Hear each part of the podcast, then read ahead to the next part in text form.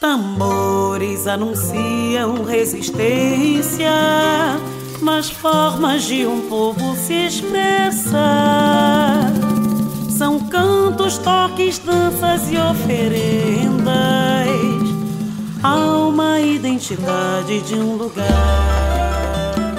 Os conhecimentos são como orixás, forças cósmicas que montam nos suportes corporais que são feitos cavalos de sangue. Os saberes, uma vez incorporados, narram o mundo através da poesia, reinventando a vida enquanto possibilidade. Assim, ato meu ponto. A problemática do saber é imanente à vida, às existências em diversidade. A vida é o que importa, e é por isso que reivindico nos caminhos aqui cruzados outro senso ético. A raça é invenção que procede à noção de humanidade no curso da empreitada ocidental. O Estatuto de Humanidade empregado ao longo do processo civilizatório colonial europeu no mundo é fundamentado na destruição dos seres não brancos. Sigamos em frente sem recuar nenhum instante. A perspectiva agora não é mais a saída do mato a que fomos lançados, para nos revelar como seres em vida de civilidade. Não assumiremos o repertório dos senhores colonizadores para sermos aceitos de forma subordinada em seus mundos. O desafio agora é cruzá-los, macumbá-los, avivar o mundo com o axé, força vital de nossa pertença. Nós brasileiros expurgamos o espírito guerreiro dos tupinambás, habitantes de nossa terra, para nos convertermos à complacência e à resignação do ex cristão católico. Porém, vos digo que os tupinambás continuam a baixar nos nossos terreiros, saravando as nossas bandas, preparando os nossos corpos para batalhas. Luiz Rufino, escrito na Pedagogia das Encruzilhadas. O Macumbanda, episódio 07, está no ar. Ancestralidade predomina como gesto e prova de amor.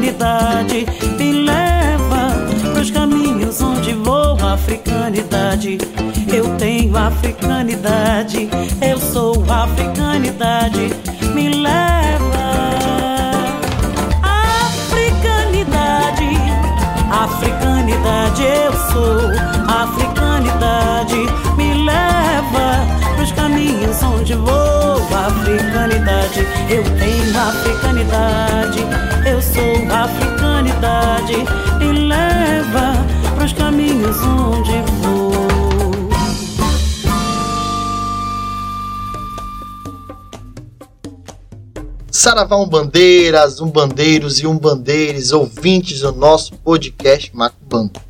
Aqui mais uma vez nessa comunicação eu, Paiuel, sacerdote, dirigente pai de santo da comunidade do terreiro da Tenda Umbandista do Saber, terreiro que toca aqui na capital baiana em Salvador, localizada na rua Emílio Santos, número 34, Barbalho. Sempre que quiser nos conhecer, vai lá no link da nossa bio no Instagram, chama lá no WhatsApp e pergunta como faz para nos conhecer. Estamos iniciando aí mais um episódio do Macumbanda, hoje trazendo aqui uma proposta muito peculiar. Pela primeira vez nós iremos falar um pouco deste comunicador que vos fala. É, vamos falar um pouquinho de mim. É também assim um pouco importante eu falar um pouco de mim para vocês, né? Até porque é, algumas provocações aconteceram e ocorreram aí durante esse período para que me chamasse um pouco a atenção de entender e observar o porquê que eu preciso falar um pouco de mim. Mas antes de falar de mim, vamos falar um pouquinho de vocês. Eu gostaria de agradecer imensamente a audiência que vocês estão dando ao Macumbanda aí, que está batendo aí os picos de audiência, se eu posso dizer assim. Agora que estamos nos principais, nas principais plataformas de áudio aí, nas mais reproduzidas. Então, muito obrigado. Estamos sendo muito bem reproduzidos aqui na Bahia e em São Paulo. Então, muito obrigado, meus amigos, amados irmãos paulistas. Aí eu, eu estendo meu agradecimento à nossa amada irmã, a Renata do Dona Iemanjá. Se você não segue essa página ainda, corre lá e segue. Muito obrigado a Sofia Megara de São Paulo também, que sempre está nos ouvindo. A nossa irmã da Casa do Saber de Umbanda, casa que foi homenageada no episódio passado. E assim a gente estende esse nosso obrigado a todos os de São Paulo que estão tá nos ouvindo. E também o Macumbanda está sendo ouvido além Brasil, pessoal. Nós somos reproduzidos ó, no, na Inglaterra, Argentina, Austrália, Alemanha, França, Japão e Chile. É, é o Macumbanda aí é rompendo fronteiras. Por isso que de primeira mão a gente gostaria aqui de anunciar que estamos caminhando para os últimos episódios dessa temporada. Calma, calma, Matheus Matos, calma, não precisa querer me matar. Eu vou explicar. Fiz uma grande parceria com minha filha, a minha amada Ieda Tourinho, que é uma jornalista de mão cheia. É uma editora, redatora aí que faz assim a edição dos nossos textos. E agora ela vai integrar também aqui mais profundamente o time do Macumbanda. Então nós vamos apresentar assim, ainda sem cortes, uma nova temporada do Macumbanda, com uma pegada mais importada, assim, mais jornalística para atender vocês de uma maneira mais é, digna, para trazer um pouquinho mais de dignidade. Então, muito obrigado, Ieda, por essa parceria que a gente está aí cruzando. Então, muito obrigado também aos nossos ouvintes. E mais uma vez eu reforço: você quer aparecer aqui no Macumbanda, quer receber o seu axé, o seu alô, vá lá no nosso direct, diz lá, eu ouvi o Macumbanda, quero receber um alô. Que nós iremos falar, claro. E se quiser entrar no nosso WhatsApp, e mandar um áudio de até 20 segundos falando o seu nome, de onde você fala, mandando um abraço para o seu terreiro, para o seu pai, para sua mãe de santo, para os seus irmãos de comunidade, ou até mandando um recado para quem você quer mandar, manda aí. A gente vai colocar no ar aqui no Macumbanda, é, ser mais perto da gente aqui. Então, diretamente aqui dos nossos estúdios da Tenda Umbandista do Saber, dou uma abertura ao sétimo episódio. Olha aí onde o Macumbanda chegou. Sete episódios sendo bem executado em alguns estados aqui do Brasil e agora além do Brasil. Então, vamos dar esse grande presente a vocês aí, podcast mais arrumadinho, menos amador. Vocês merecem e a gente também merece. Então, pessoal, para falar um pouco de mim, o que me chamou a atenção, primeiramente você vai ter que pegar, depois que terminar aqui o nosso episódio, você vai lá no Atina para isso, no episódio 19. O Atina para isso é o podcast do pai David. E no episódio 19 participo eu e minha amada mãe Mika desse episódio e tem uma hora que o pai David me faz a seguinte pergunta. Essa pergunta, ouça. Me conta que rolê é esse aí, que o senhor foi padre, na batina do padre Tendendê, que o senhor quase, segundo o Heitor que puxou aqui, o senhor quase foi padre Cícero. É isso mesmo? Que fita foi essa? Pra ficar mais registrado. Ouve de novo que o cara me pergunta aí. É isso mesmo? Que fita foi essa? É isso. E também essa semana, num dos comentários do nosso Instagram aqui, um amigo meu do passado pergunta: O Elbert, pai de santo? É, é como mudar e da água pro vinho. Ele ficou um pouco assustado, assombroso, pois não nem é, ninguém imaginava que um dia eu estaria aqui batendo cabeça no Congai vestido de branco. É, galera, então eu fui analisando aqui e pude entender que nós, assim como falamos dos nossos ancestrais, batemos cabeça para os nossos antepassados e construímos aqui junto a história daqueles que escreveram a nossa história, eu parei a pensar, futuramente eu também serei um ancestral. E fica aquela pergunta no ar: como que eu estou cuidando hoje do meu presente para que no futuro ele seja um passado digno e justo. E aí eu volto a, essa, a essas lembranças que essas perguntas me trouxeram e digo a vocês que eu vou contar aqui um pouquinho da minha história. Aquela velha, tem aquela pergunta, né, que tanto fica na cabeça da gente. A gente chega na Umbanda por amor ou pela dor? Eu gosto muito de ressignificar essa pergunta. Eu gosto de refazer o seguinte: O que te fez ficar na Umbanda? Foi o amor ou foi a dor? Eu acho que dor não deixa ninguém ficar no local se não tiver um amor ali. Então, quando a gente responde que tá ficando, já existe um amor por aquilo. E se existe amor, algo te cativou. É o que foi é, é o que fez com que eu ficasse na Umbanda, a conhecesse, me apaixonasse e tivesse assim esse enlace matrimonial que por mim será tão duradouro. Né? E aí, se eu quiser ainda recorrer mais à poesia, à música, para dizer como que eu posso me encantar diante dessa minha história, eu, eu pediria a licença poética, Dona Ivone Lara. A letra do seu samba define minha chegada. É, eu digo que foram me chamar. Aí eu respondo que eu estou aqui, o que é que há?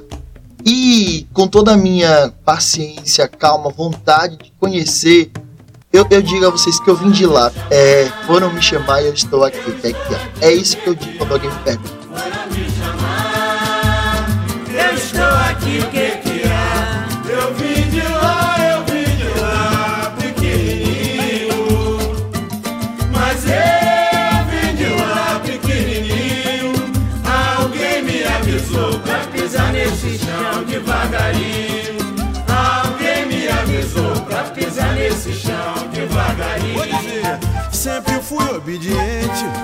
Porque, como já foi dito aí na pergunta do pai David, eu tive uma, uma, uma história dentro da igreja católica muito forte, né?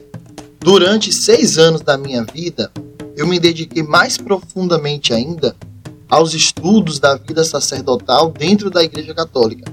Vamos lá, para vocês entenderem. Eu ainda pequenininho, né, sou natural da cidade de Jacobina, Bahia, interior aqui da Bahia, mas o interior que eu sou muito apaixonado, pois é o lugar que me deu toda a criação e basamento do quem eu sou hoje. E lembro que lá em Jacobina, festa de santo, dia de santo era o dia da cidade parar naquele período. E a parte e o ápice da, da, da tarde era quando batia assim às 16 horas, que a procissão passava pela entrada da minha rua, né? E eu via aquela quantidade de gente passando e nós corríamos de uma ponta da esquina a outra para ficar vindo passar. Nós éramos pequenos e não podíamos ir, ir atrás. Eu sempre pedia a minha avó para ela me levar, me levar, mas minha avó não me levava, né? E eu ficava muito curioso para saber até onde aquilo ia me levar. E por falar em minha avó, eu tenho a honra de sempre que falo dela, bato minha cabeça e assim, cruzo meu dedo no chão, pois eu tenho a alegria de ter a minha ancestral ainda viva e poder dividir essa história com ela. Minha avó, que hoje ainda reside lá no interior, mas minha avó, desde que me entendo por gente, minha avó já era uma, uma mulher de terreiro. Né? Só que minha avó era do terreiro de candomblé. E eu, depois desses meus conhecimentos, dessas minhas caminhadas com a igreja, passei a me entregar mais profundamente. Então, eu fui, eu, eu acabei um dia, quando eu ganhei minha independência, que eu comecei a saber o que era sair sozinho, eu fui, a, eu fui ver onde é que aquela procissão dava né? E se comecei a seguir, já fiz amigos, conheci, comecei a participar da vida mais ativa da igreja e fui crescendo, crescendo e me tornei assim uma pessoa altamente entregue ao catolicismo e aos seus dogmas, aos seus ensinamentos. Fiz os principais sacramentos e tudo mais. Mas dentro de casa tinha esse embate com a minha avó, porque minha avó, uma mulher de terreiro, tinha suas firmezas na segunda-feira que eu lembro que ela fazia e eu não aceitava, eu não aceitava em hipótese nenhuma. É, ouve ainda um pouquinho desse trecho aí do, do Atina que eu falo um pouco com o pai David sobre isso e preste atenção na resposta que ele me dá. E eu tenho uma avó que ela é candomblessista e nós dois em casa não conversávamos sobre porque ela não podia falar comigo que eu era católico. Você entende aí? Então eu sempre estava menosprezando ela, tanto que na segunda-feira eu lembro que ela ia fazer as firmezinhas dela, era escondido, em cima do armário, de uma maneira muito escondida, porque se eu visse, o pau comia dentro de casa. Então por um bom tempo eu era aquele que que perseguia a, a, a, a, religiosidade da minha avó. Então por isso que ela se identificava, se identificava como uma católica praticante de candomblé. para poder não me para não entrar em choque comigo que era teoricamente abaixo, não, praticamente mesmo abaixo do que ela, sou o neto dela. É sempre assim. O, o oprimido muitas vezes assume a característica do opressor para ele não ser mais oprimido.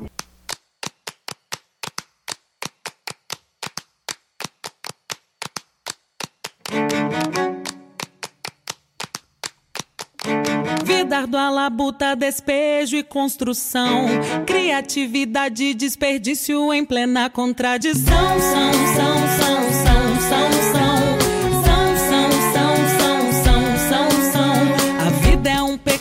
aponta religião. Sou salvo, me alieno tão dificilmente corpo. São, são, são, são, são,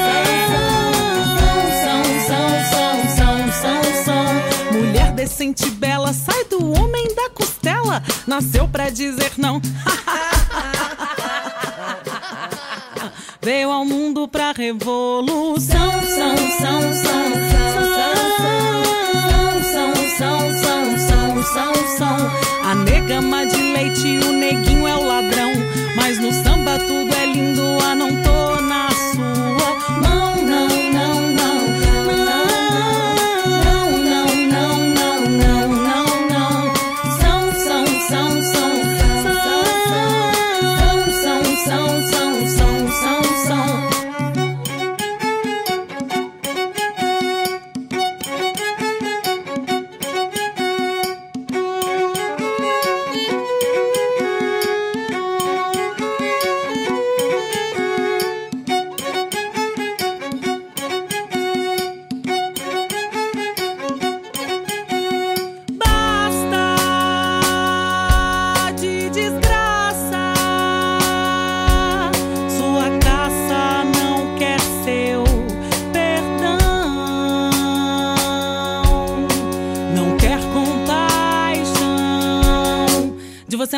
nada, os tempos são outros, não há rivalidade para minha mente corpo. São, são, são, são,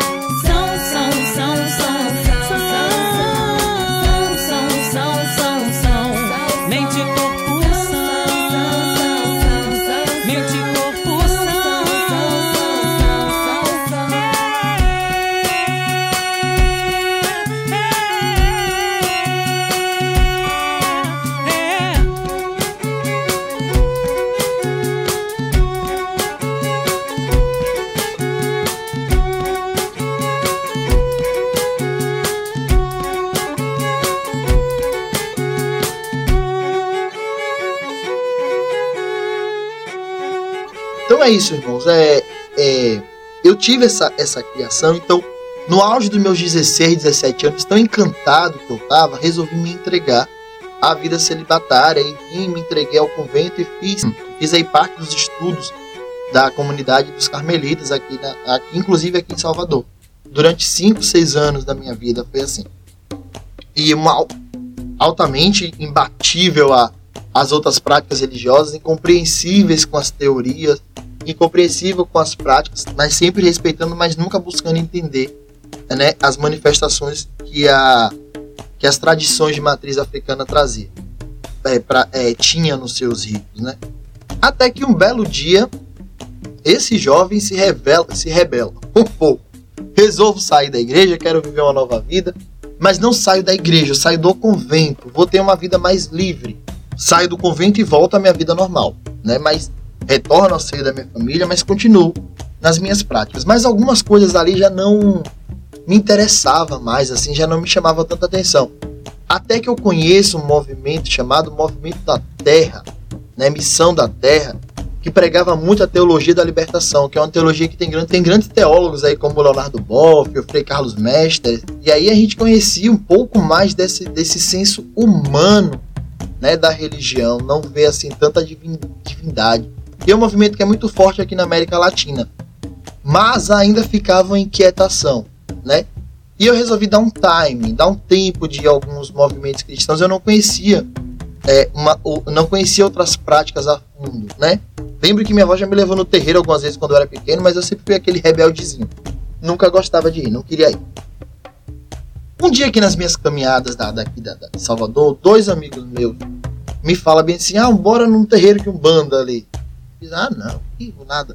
E aí ela disse, então me dê uma carona, me leva até lá. Deixava na entrada do terreiro e ia embora. Um dia eu resolvi entrar. Quando eu adentro aquele solo, me sinto um pouco, respiro e sempre curioso, olhando para um lado e para o outro, que começa, que inicia a sessão, é, é, parece que o Martim da Vila hoje cantava para mim quando ele falava né, né, né, nessa, nessa letra e nesse ponto do cima dos ancestrais. Parece que foi para mim, re- re- conta perfeitamente a sensação que eu tive. quando eu senti pela primeira vez o cheiro da defumação.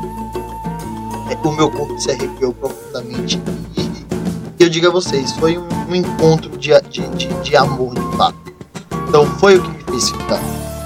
Se teu corpo se arrepiar, se sentires também o sangue ferver, se a cabeça viajar. E mesmo assim estiveres no grande astral, se eu pisar no solo, seu coração disparar, se entrares em transe sem ser da religião, se comeres fuge que saca mufete de carapau, se no anda te encher de emoção.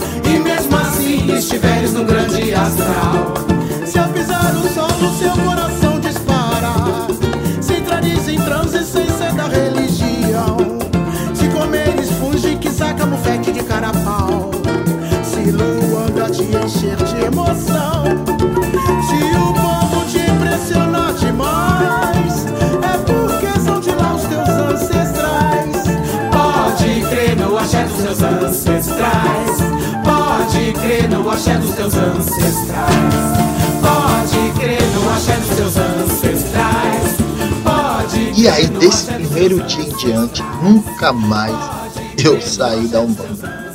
Esse remake aí da minha história é só pra dizer a vocês que vocês entenderem como que nasce um- uma pertença dentro de um terreiro. Por mais que se diga que é por amor ou pela dor, esse namoro, esse encontro, eu não gosto de falar da palavra missão, mas eu gosto de dizer que esse encontro de valor que eu tive com a Umbanda respondeu a muito questionamento que eu tinha. Veio tirar de dentro de mim assim, muitas dúvidas que eu tinha em relação à religião, à religiosidade do povo, à cultura, à tradição. Porque eu me encontrei ali, parece que eu via de fato acontecer em mim uma transformação. E de lá pra cá até hoje eu não tive mais a vontade de não mais viver isso aqui nem perder. É, eu lembro também que minha mãe ela sempre visitava uma rezadeira lá na interior. Né? A rezadeira no interior é bem famosa. E eu já tava no eu já tava no convento e andava de batinho o dia todo e fui com ela nessa senhora. Inclusive essa senhora também fazia parte da comunidade da igreja. E aí ela olhou pra mim e falou bem assim, pra minha mãe, ele não vai ser padre. E eu falei bem assim, nossa, que desacato na minha cara ela disse isso. E ela falou, não vai ser padre dessa igreja. Eu falei, mas eu não quero ser padre dessa igreja mesmo, eu quero ir para outro lugar, para outro estado. E saí. Depois desse tempo todo, que eu entro pela primeira vez nesse terreiro, que eu, que eu me sento ali, que eu sinto aquele axé, aquele abraço, aquele encontro. Eu também fui levado a um episódio. É, a minha família, como eu falei, a minha avó era candomblé, assim como toda uma parte da minha família também. Aqui também eu registro o meu pedido de bênção, bater a minha cabeça, ao Ileacé Angojulobá. É um terreiro de candomblé que toca lá em Jacobina, que é o terreiro da minha família, onde minha mãe e minha irmã fazem parte, minhas duas Iaô, meu irmão Ícaro, que é o Pagigã, casa, minha irmã Giovana, que foi a primeira filha da Tuz aqui, depois foi liberada para seguir sua caminhada como ela escolheu. A minha cunhada também tá lá, que é Lígia, que era daqui. Então, eu tomo uma bênção a, a Américo Porto, que é o dirigente, o sacerdote, o pai de santo daquela comunidade, né, o Babalorixá. E também minha tia e minha avó, minha tia Mara e minha avó Silva também que estão presentes lá. Então a história da matriz afro estava sempre na, na minha caminhada, só que eu não enxergava. E aí a taquariana, que é a cabocla do meu tio, lá, a, a dirigente do, do terreiro, ela disse um dia que eu estava presente lá com ele. Ele sempre.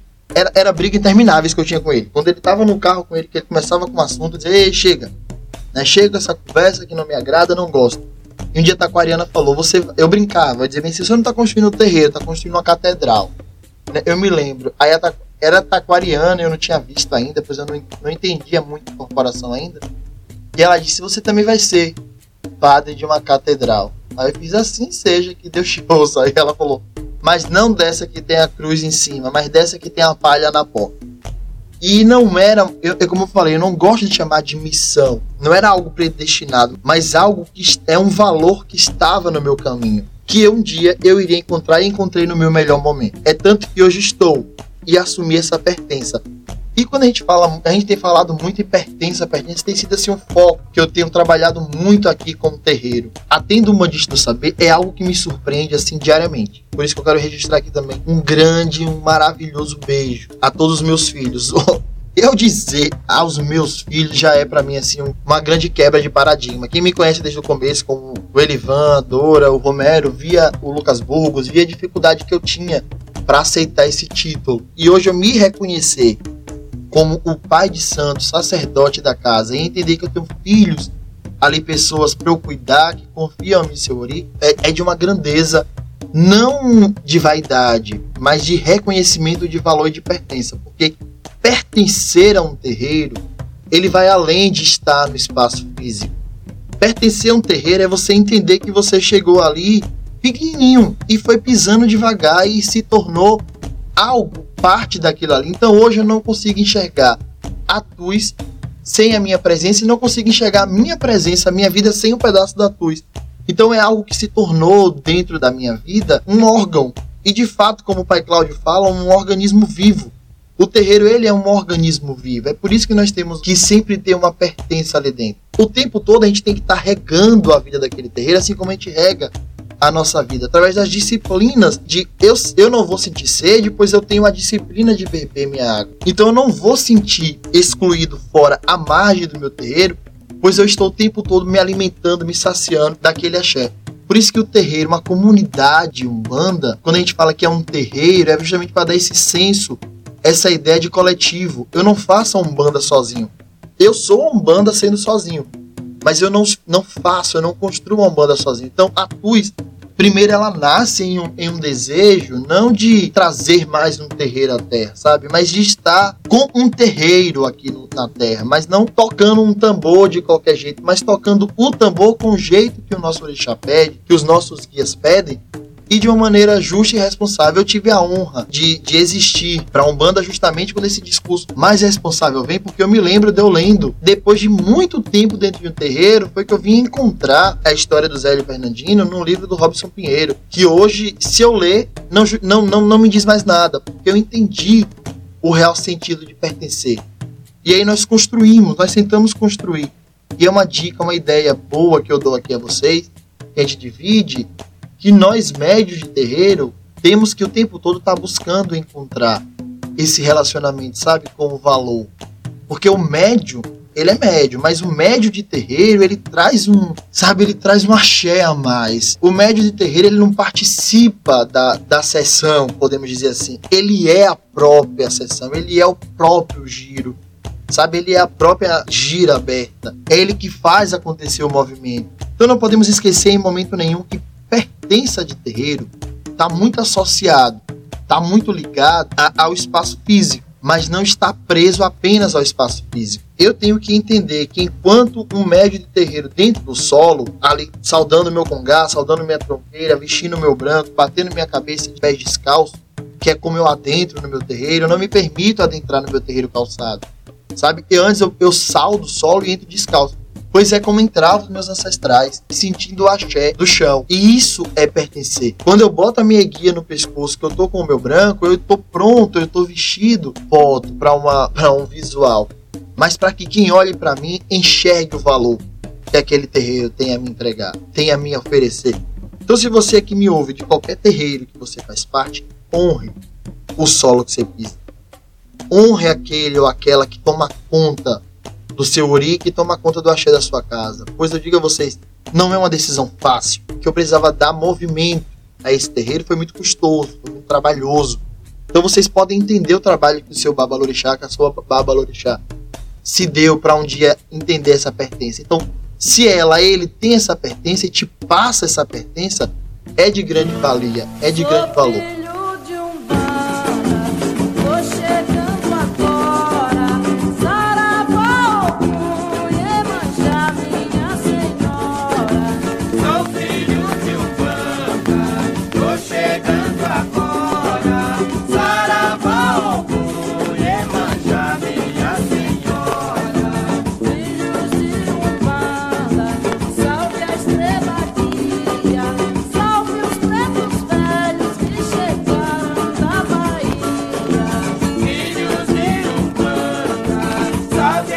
Ela aqui já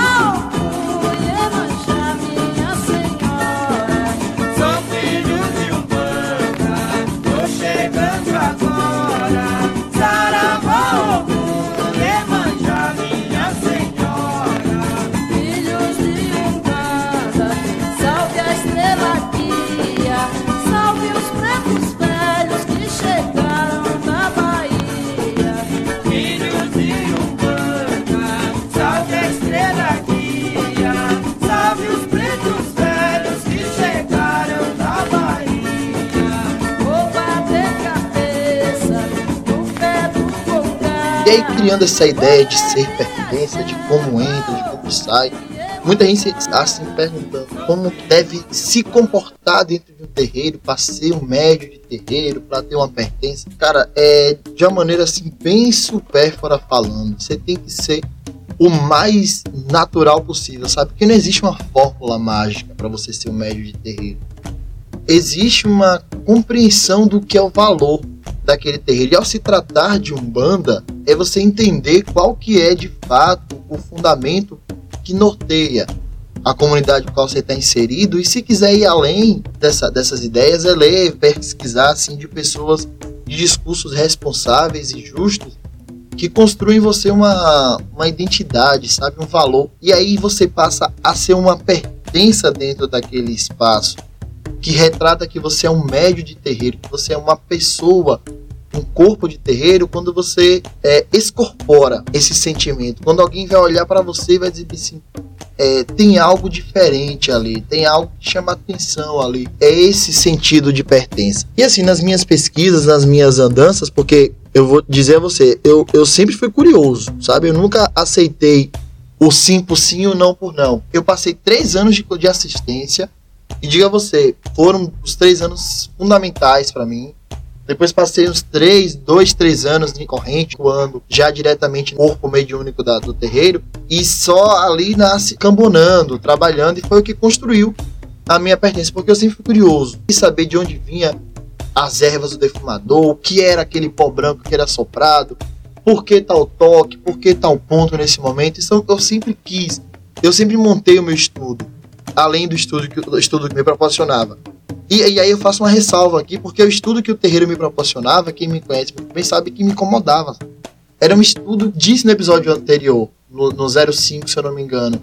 Eu conheci como se faz, como se é um centro espírita dentro do terreiro de Umbanda né? Porque os estudos que me eram oferecidos, ou talvez que eram oferecidos dentro daquela perspectiva do Hildo, eram estudos espíritas, que não condiz muito mais com a minha realidade. Então eu separei aqui 10 tópicos assim rápido pra gente refletir no, no término desse episódio, que vai fazer com que você tente, que você reflita e traga para você uma forma de se enquadrar né, nesses tópicos. Não estou passando aqui uma receita de bolo, tá? Porque não existe uma receita de bolo para isso. Existe uma, como eu disse, uma, uma vontade da transformação, de, de criar de fato em você um desejo.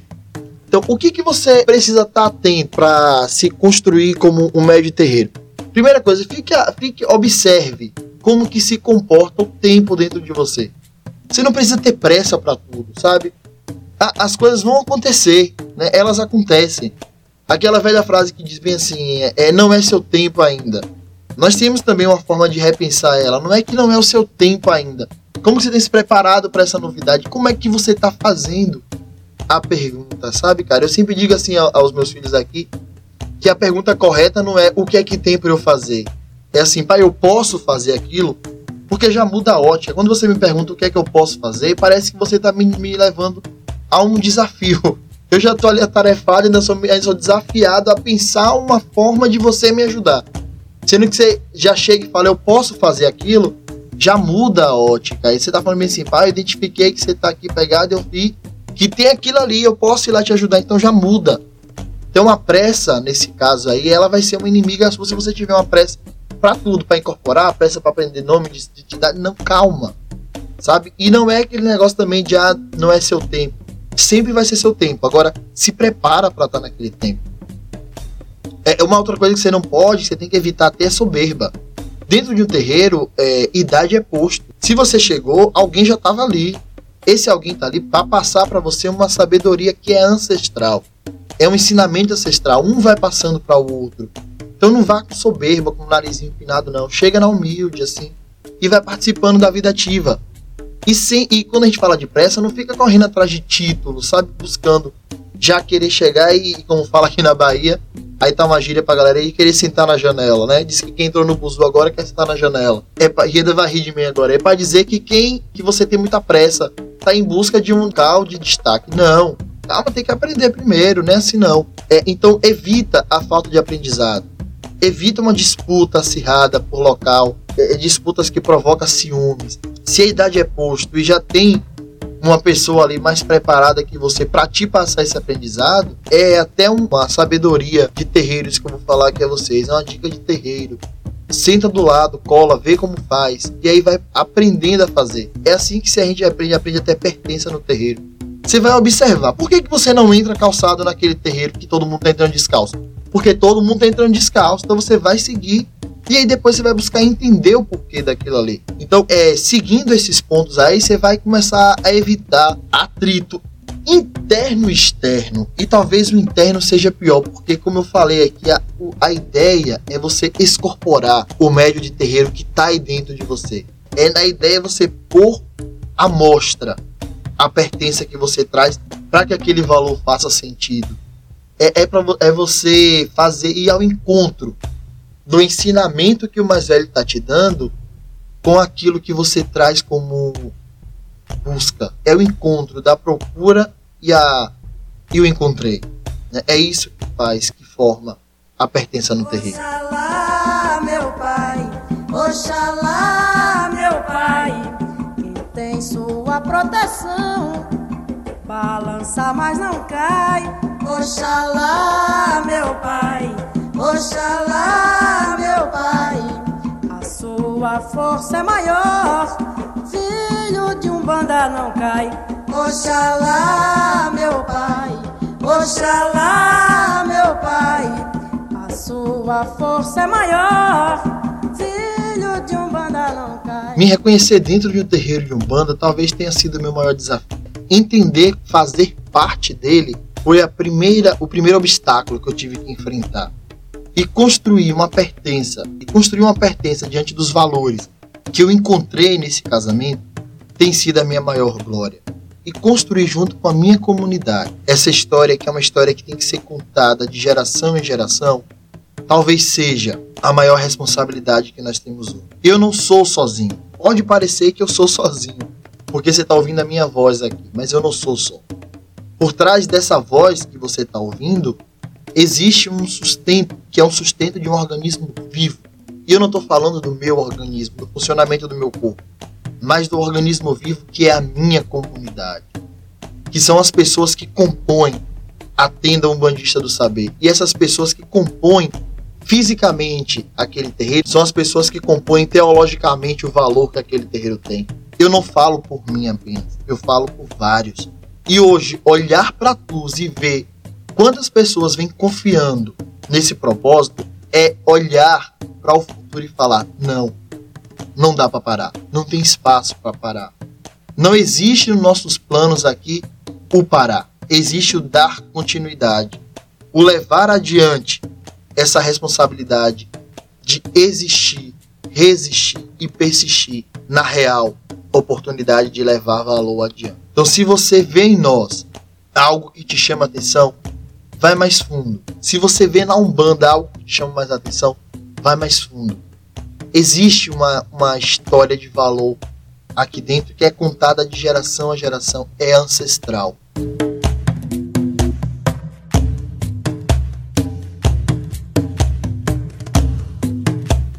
Hoje, aqui no Macumbanda, nós batemos um papo, mas não foi um papo qualquer nós batemos um papo que constrói todo esse papo.